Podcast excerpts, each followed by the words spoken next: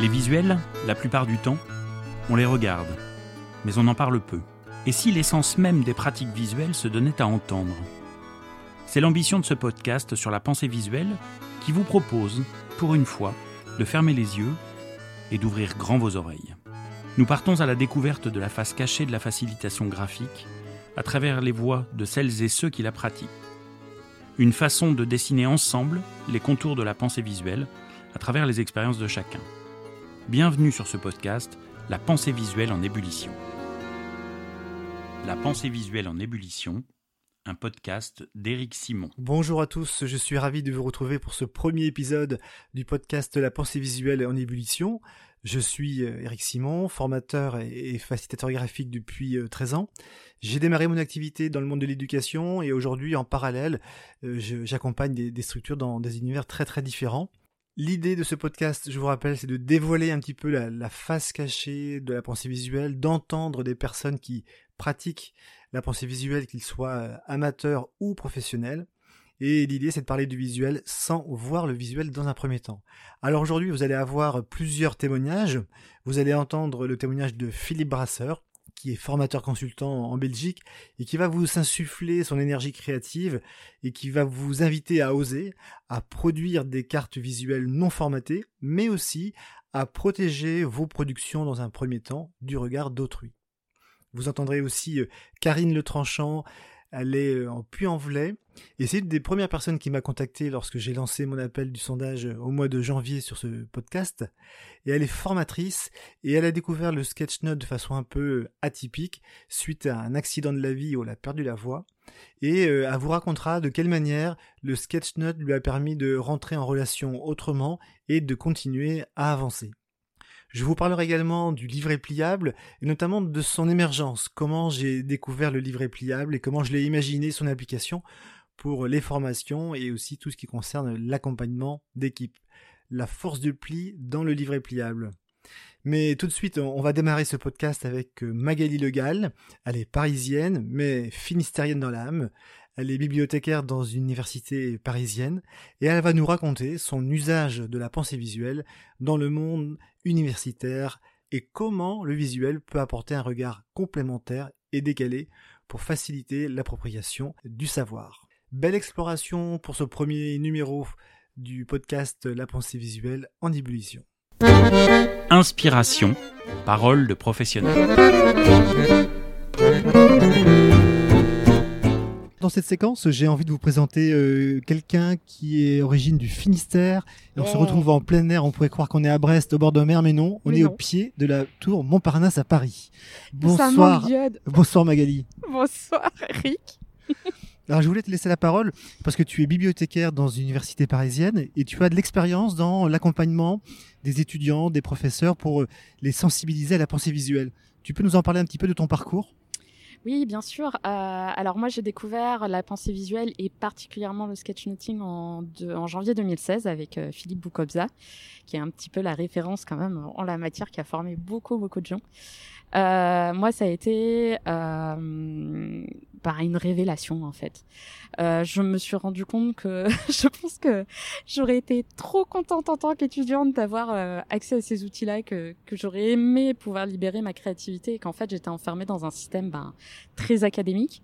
Et du coup, euh, en sortant de cette formation que je, bah, je faisais pour mon plaisir personnel, je me suis dit non mais là, il n'y a pas moyen, je vais intégrer ça partout, dans ma vie perso, dans ma vie pro, et puis c'est tout. Et donc, je me souviendrai toujours de cette première réunion où j'ai sorti mon carnet, mes feutres, et où les collègues m'ont regardé d'un air un peu torve en se disant non mais qu'est-ce qu'elle va faire? Elle va dessiner devant nous!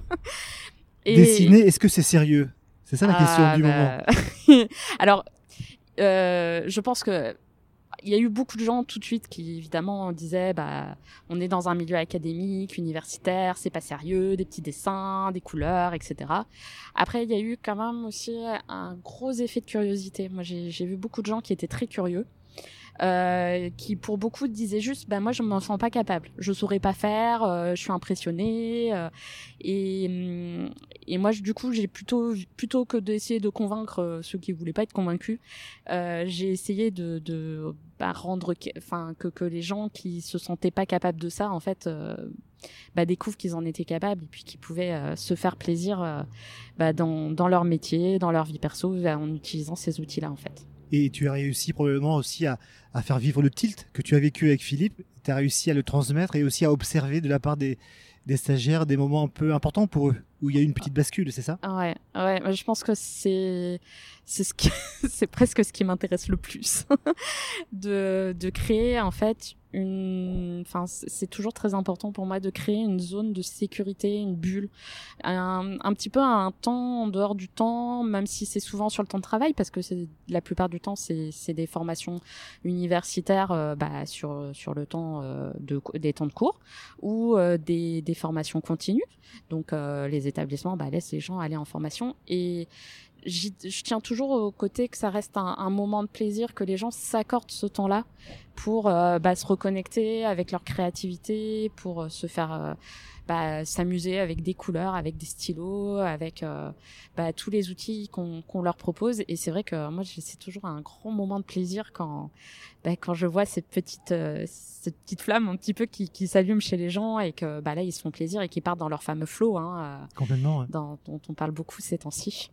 Mais comment tu réussis justement à créer les conditions dans cette petite bulle pour que ces personnes qui sont, qui sont quand même attachées au savoir un peu traditionnel, à une pensée un peu plus analytique, arrivent à lâcher prise avec toi en formation. Comment tu t'y prends? Euh, Je pense que j'essaye de... euh, oui, bonne question.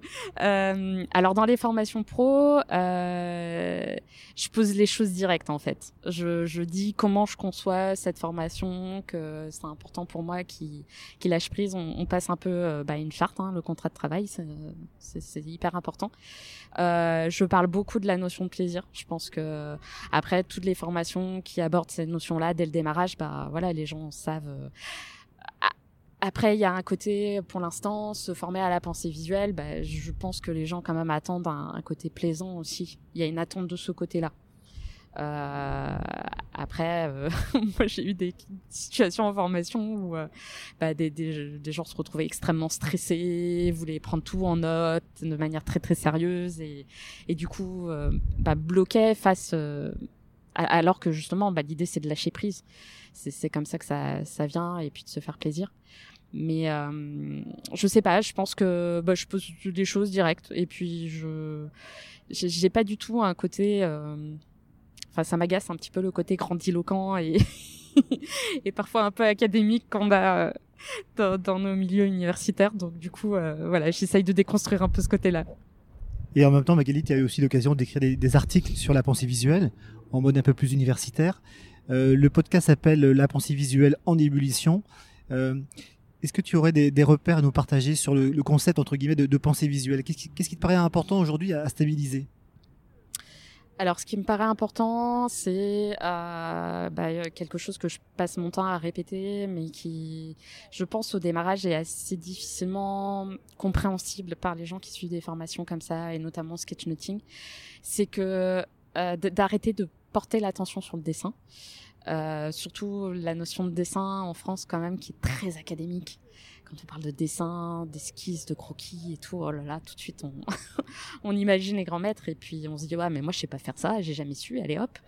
Et en fait, euh, beaucoup de gens mettent leur attention sur le dessin, du coup font des choses très visuelles mais sans penser à la structure et sans penser à la synthèse et sans penser aux mots-clés au texte. Et bon, alors ça c'est peut-être mon côté de bibliothécaire, mais alors les mots-clés, pour moi, c'est, c'est le nerf de la guerre, c'est le cœur du truc. Bien sûr. Donc, euh, donc voilà, là je pense qu'il y a vraiment ce, ce côté-là à bien, bien comprendre que finalement on peut faire un sketch note juste avec des cadres, des flèches et, et du texte, enfin des mots-clés et, et, des notions importantes. Et si on n'est pas à l'aise avec des pictos, bah, ça peut venir plus tard ou pas du tout en fait. C'est une question de style aussi, je pense. Bien sûr. Et donc pour toi, la, une des faces cachées de la pensée visuelle, c'est bien la, la structure, les, les relations ouais. entre les mots. Ouais, ce, ça c'est un, un, aspect hyper important. Et, et finalement, bah, si vous faites euh, une formation pour euh, bah, sur la dissertation, sur la note de synthèse, sur euh, bah, toutes les techniques de, de, de synthèse en fait, hein, et de, de présentation d'une idée, d'une problématique, bah, c'est ce qu'on va passer votre ben, c'est ce qui va être répété sans arrêt. Et finalement, en sketchnote, c'est ça, mais d'une façon un peu fun. Et si tu avais des, conseils à partager aujourd'hui pour des gens qui voudraient s'initier euh, à la pensée visuelle sans faire de dessin, si j'ai bien compris dans un premier temps, qu'est-ce que tu leur donnerais comme conseil? Bah, Moi, alors de manière assez globale, je dis souvent aux gens de le faire déjà pour eux. Euh, moi, j'ai beaucoup de gens qui viennent en formation et en fait qui sont parfois même mandatés par leur hiérarchie parce que par rapport à la fiche de poste, il faudra qu'ils développent tel ou tel truc, et, etc. Et finalement, je me rends compte que ça en bloque plus d'un. Enfin, moi, je, je conseille vraiment, vraiment dans un premier temps de le faire pour le plaisir personnel, euh, ah, professionnel certes hein, aussi, mais euh, bah de peut-être de garder un petit peu pour soi, de pas chercher à, aller tout de suite dans des documents qui seront partagés à grande échelle et et qui vont bah, du coup mettre une pression une pression pas possible parce qu'on va se dire oh là là mais j'ai pas encore pratiqué il va falloir que je fasse quelque chose euh, qui, qui sera compréhensible par d'autres. Donc voilà. donc prendre le temps. Prendre le temps et le plaisir ouais de le de le plaisir dans une petite bulle. Ouais. C'est toute la philosophie de Magali Legal ouais bah, merci beaucoup Magali. N'hésite pas à revenir à nouveau à apporter ton témoignage au fil des mois dans, ce podcast. Tu seras la, bienvenue. Merci Eric. Et puis on essaiera de se trouver un endroit avec ailleurs moins de vent. au pied de la tour Montparnasse. merci beaucoup Magali. À très bientôt. À bientôt. Éclairage d'un expert. Des repères sur l'apprentissage, les neurosciences, le management, la mémoire, l'intelligence collective, la créativité, le haut potentiel.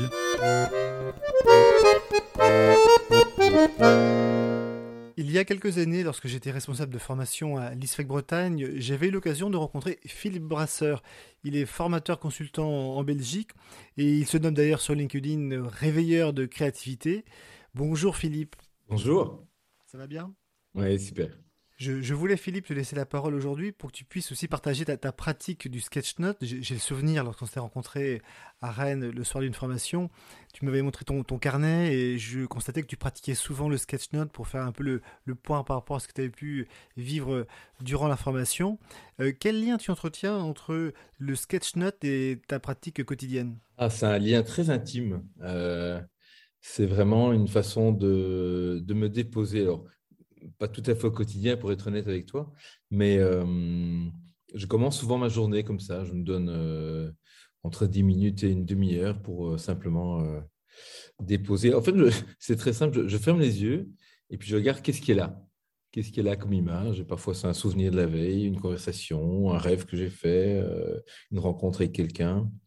Parfois, c'est des images abstraites. Parfois, il n'y a rien du tout. Je laisse aller mon, mon crayon. Enfin, en tout cas, ça me permet de me poser se poser doit être en effet quelque chose de très important dans ton métier, qui est amené à te déplacer souvent, à de rencontrer des publics euh, très différents. J'imagine bien que le fait de, dessiner, de pratiquer le sketch-note au quotidien t'aide à te recentrer.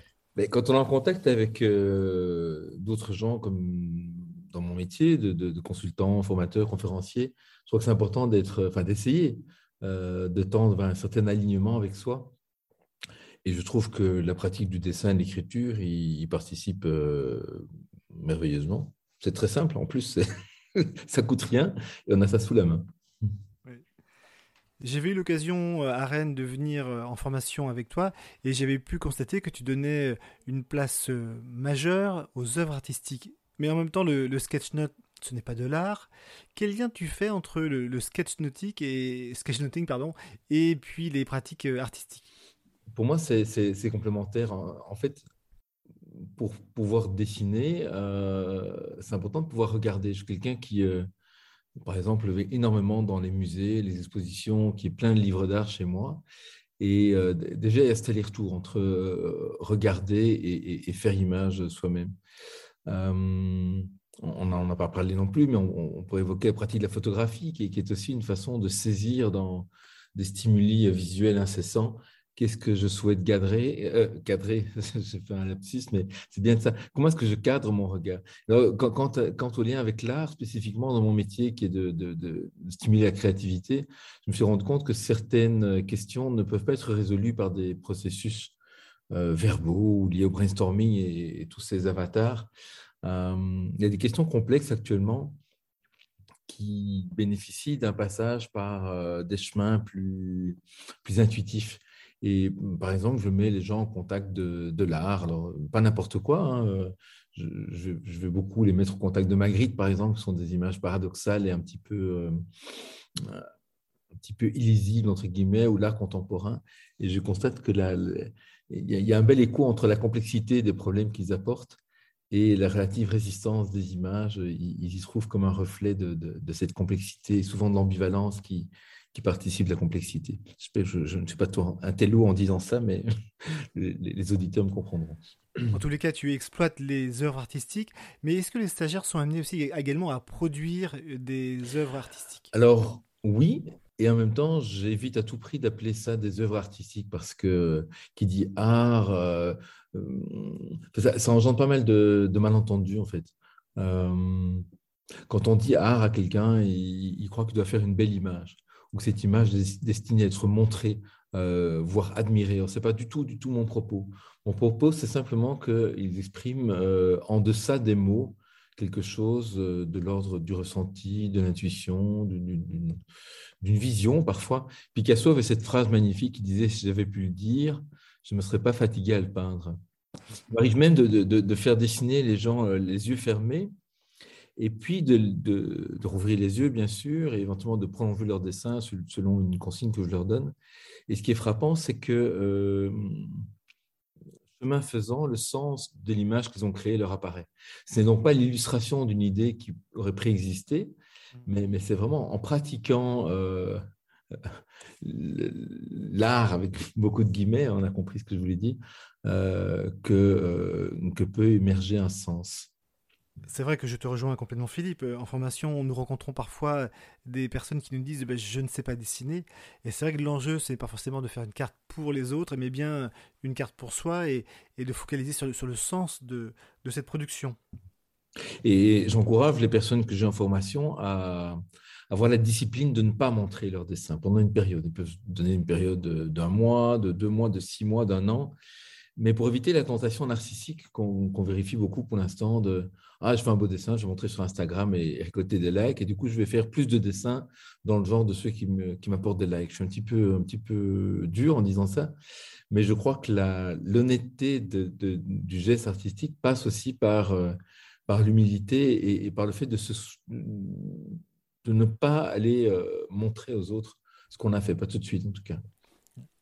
L'autre jour, en préparant l'interview, on avait évoqué ensemble l'évolution des cartes visuelles, et notamment du, du sketchnote. Et tu avais un propos intéressant lorsque tu m'indiquais qu'il serait intéressant de, faire évoluer euh, la forme de, des, des sketchnotes. Est-ce que tu pourrais nous en dire un petit peu plus? Ben, je me suis rendu compte que beaucoup de gens, euh, et c'est une bonne chose, se, forment au sketchnote et, il y a des, pédagogues euh, qui font un, travail remarquable à ce niveau-là. Je pense à Eva Lotalam, je trouve qu'elle donne vraiment avec beaucoup de joie et de pertinence des clés pour euh, oser définir à ceux qui en auraient peur. Mais le résultat, c'est que en fait, tout le monde, ou presque, va se nourrir à la même fontaine et pas seulement Eva Lotala, mais, mais, d'autres personnes, mais, mais personnes qui, grosso modo, dessinent de la même manière. Et bien sûr, le but n'est pas de, se distinguer des autres ou, de faire une, belle œuvre, mais je crois qu'il y a euh, tout un réservoir de, nouvelles manières de dessiner qui existent. Et à ce titre, j'avais donné un, atelier à l'International Sketchnote Camp en septembre 21, où j'avais été montrer des œuvres d'artistes qui euh, précédait de loin la pratique du sketch note. Donc, je pense à Saul Steinberg, par exemple, qui est un illustrateur euh, new-yorkais, qui a voué, mais comme, comme personne, avec le texte et l'image, la combinaison des deux. Il y a Niki de Saint-Phal aussi, qui a écrit des lettres à son amoureux absolument magnifiques, en, mélangeant texte et image. Donc, il y a moyen d'aller se nourrir à d'autres sources et ça vaut la peine de le faire. Tu nous invites donc à continuer à aller dans les musées et à s'inspirer et aussi à créer pour soi. Ah, et comment? Et comment? Tout à fait. Tu habites, Philippe, euh, près de Bruxelles, et Bruxelles, c'est aussi euh, la capitale de la bande dessinée. Mhm.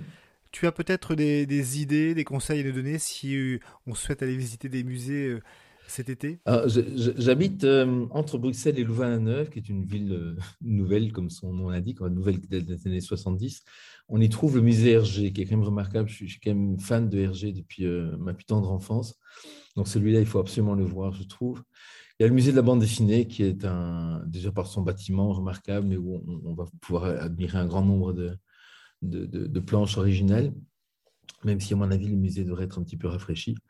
Et puis, euh, c'est pas de la bande dessinée, mais il faut aller voir, je trouve, et le musée Magritte, parce que c'est un, créateur remarquable, et le musée euh, des beaux-arts de Bruxelles, qui abrite, par exemple, des trésors de la, Renaissance flamande, des, des, peintures de Bruegel, de Van der Weyden, etc., qui sont, qui sont de toute beauté et, qui diffèrent très fort de ce qu'on peut voir. Euh, dans, les musées français. Donc, c'est à 1h20 de Paris, ça vaut la peine d'aller euh, faire un petit tour à Bruxelles. Oui.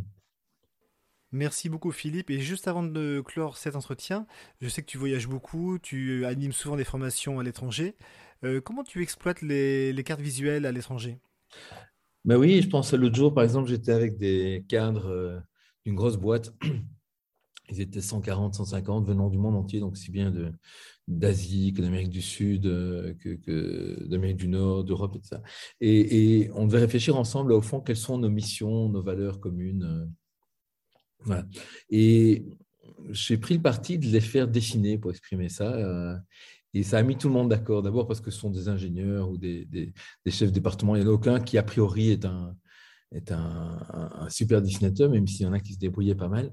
Euh, mais, c'est un langage universel, et comme je disais tout à l'heure, en, deçà du, en deçà du langage, en amont du langage.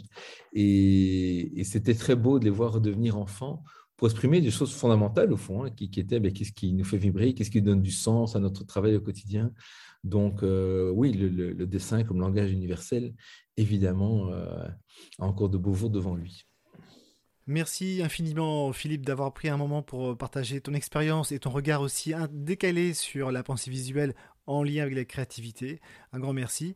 Et puis si tu le souhaites, n'hésite pas à revenir vers nous dans quelques mois pour partager également un autre sujet euh, sur la pensée visuelle. À très bientôt et merci beaucoup Philippe. Merci Eric.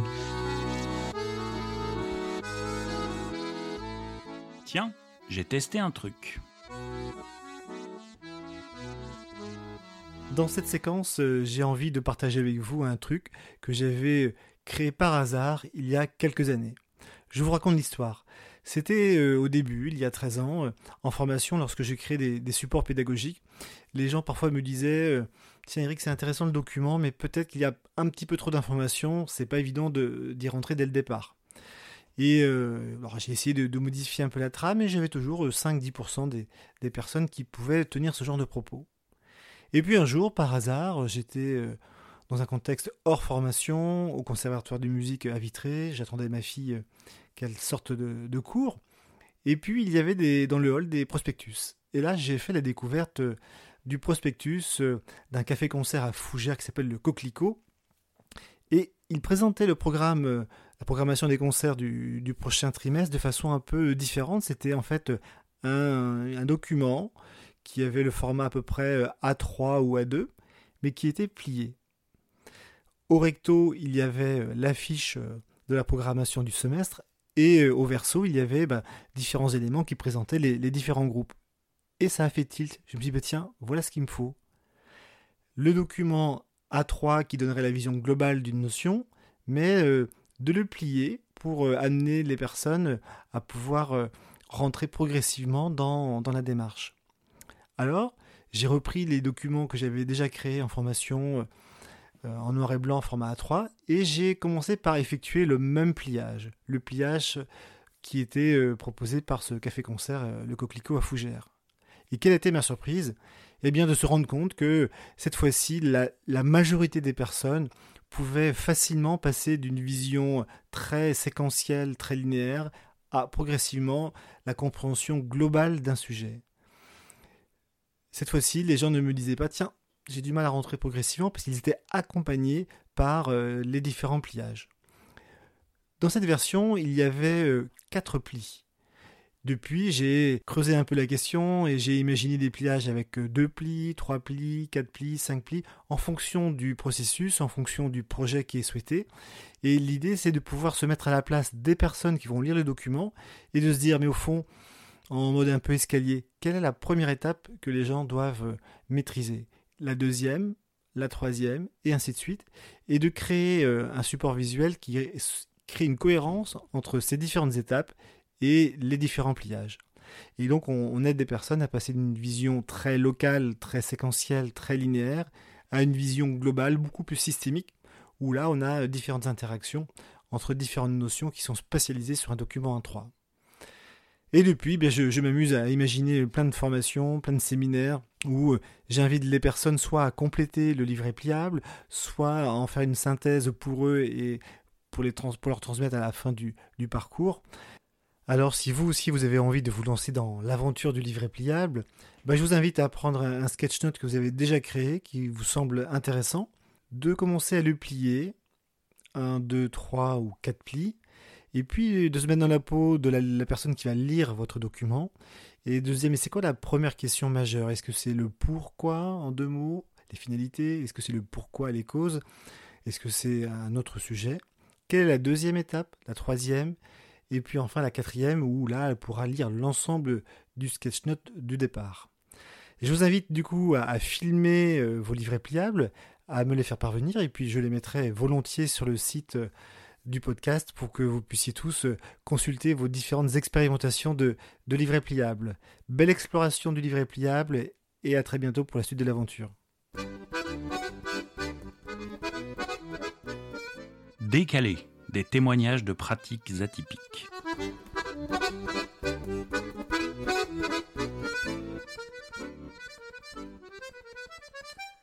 Dans cette séquence de la facilitation graphique un petit peu décalée, je vais laisser la parole à Karine. C'est une des premières personnes qui m'a contacté euh, mi-janvier suite euh, à l'appel volontaire que j'avais mis sur euh, LinkedIn.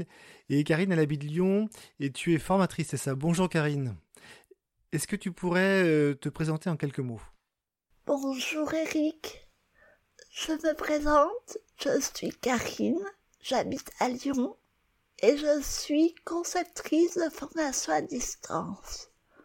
Comme tu l'entends, j'ai un handicap c'est la dystonie, c'est-à-dire un dysfonctionnement du tonus musculaire qui dans mon cas concerne principalement la zone oromandibulaire, c'est-à-dire la mâchoire, la bouche et la voix.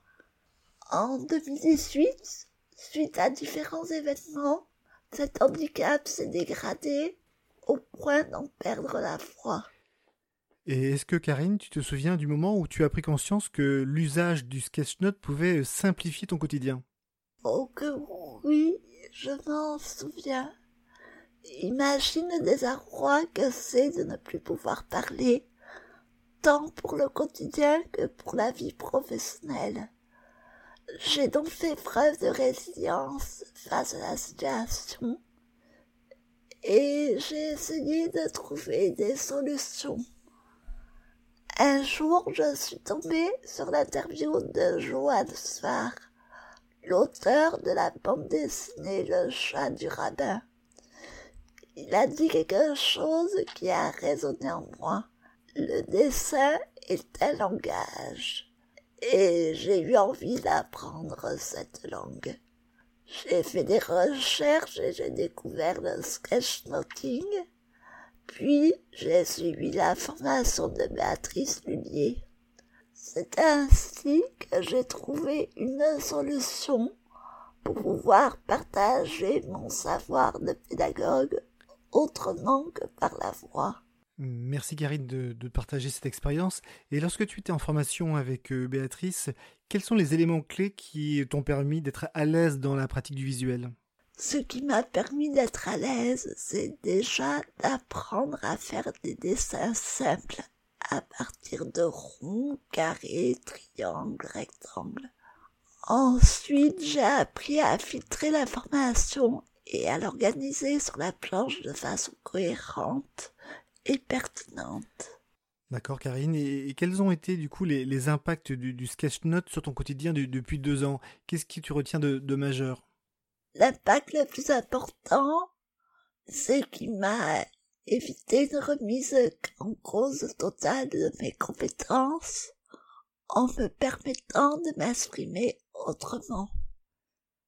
Depuis, j'ai retrouvé un peu plus de voix et mon usage du sketchnoting a évolué. Je l'utilise principalement en mode prise de notes de réunion, en synthèse de cours, dans mes planches de storyboard pour la création de mes formations à distance. Dans mon quotidien de maman créatif, je l'utilise pour rédiger des tutoriels créatifs et même en mode réflexion de recettes de cuisine autour du panier de légumes. La pratique du sketchnoting me permet de mieux me concentrer sur l'information et de la retenir. Tout à fait, Karine. Et comment tu imagines la suite avec euh, l'usage des cartes visuelles dans ton quotidien, soit professionnel ou euh, personnel? Mon rêve serait d'arriver à faire des cartes visuelles filmées en direct. Tu vois un peu le genre de pratique que c'est? Bon, j'en suis encore loin, mais ce serait un bon moyen de conjuguer cette pratique avec mon métier. Juste pour terminer l'entretien, euh, Karine, est-ce que tu pourrais donner quelques conseils à des personnes qui souhaiteraient comme toi aussi euh, s'initier euh, au sketchnote et aux cartes visuelles pour compenser éventuellement telle ou telle difficulté? Quels conseils tu pourrais leur donner? Modestement, j'aurais deux conseils à donner plutôt pour les débutants. Mon premier serait d'oser. Oser prendre le stylo et gribouiller et garder en mémoire que de grandes idées sont nées de simples gribouillages. Mon second conseil, faire preuve de bienveillance avec soi-même et se donner le temps de progresser. Faire du sketchnoting, c'est comme apprendre une nouvelle langue vivante. Ça se fait en s'entraînant et en pratiquant. Donc, amusez-vous à trouver les occasions de pratiquer même dans des situations les plus farfelues et les moins conventionnelles. Eh bien vraiment un très grand merci Karine euh, d'avoir euh, partagé ton expérience et on a bien compris euh, en quoi l'usage des cartes visuelles a pu faciliter ton quotidien depuis deux ans. Je te souhaite évidemment de belles choses dans les mois et années à venir. Et puis n'hésite pas non plus à venir à nouveau dans quelques mois partager eh bien peut-être aussi tes défis, vu que tu souhaites faire de la capture visuelle en direct, eh bien tu seras toujours la bienvenue euh, au micro de, ce podcast. Et si vous aussi vous voulez en savoir plus sur Karine, eh bien n'hésitez pas à trouver les informations sur euh, le site internet du podcast. Merci beaucoup Karine et à très bientôt. Merci beaucoup Eric pour ton accueil et à bientôt.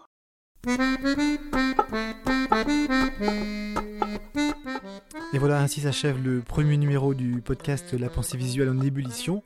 Euh, un grand merci euh, de nous avoir écoutés jusque-là. Un grand merci aux, invités, euh, Philippe Brasseur, Magali Legal et puis Karine Letranchant.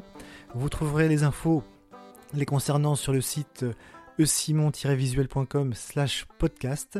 Et aussi merci à Benoît Jaini, collègue formateur pour la voix des jingles, et puis Pierre Martin pour son improvisation musicale à l'accordéon pour les différents jingles.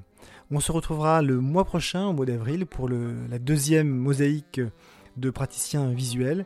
Si d'ici là vous avez euh, des questions, des envies, des suggestions, et bien surtout n'hésitez pas à me contacter euh, soit via les réseaux sociaux ou directement sur le site internet euh, simon-visuel.com.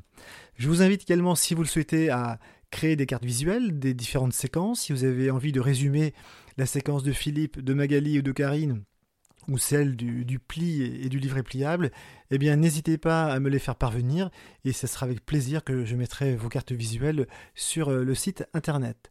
Je vous souhaite euh, une belle exploration dans l'univers des cartes visuelles et je vous dis au mois prochain. À bientôt, au revoir. Venez partager vos expériences, vos questions, vos idées sur www.esimon-visuel.com/podcast. La pensée visuelle en ébullition.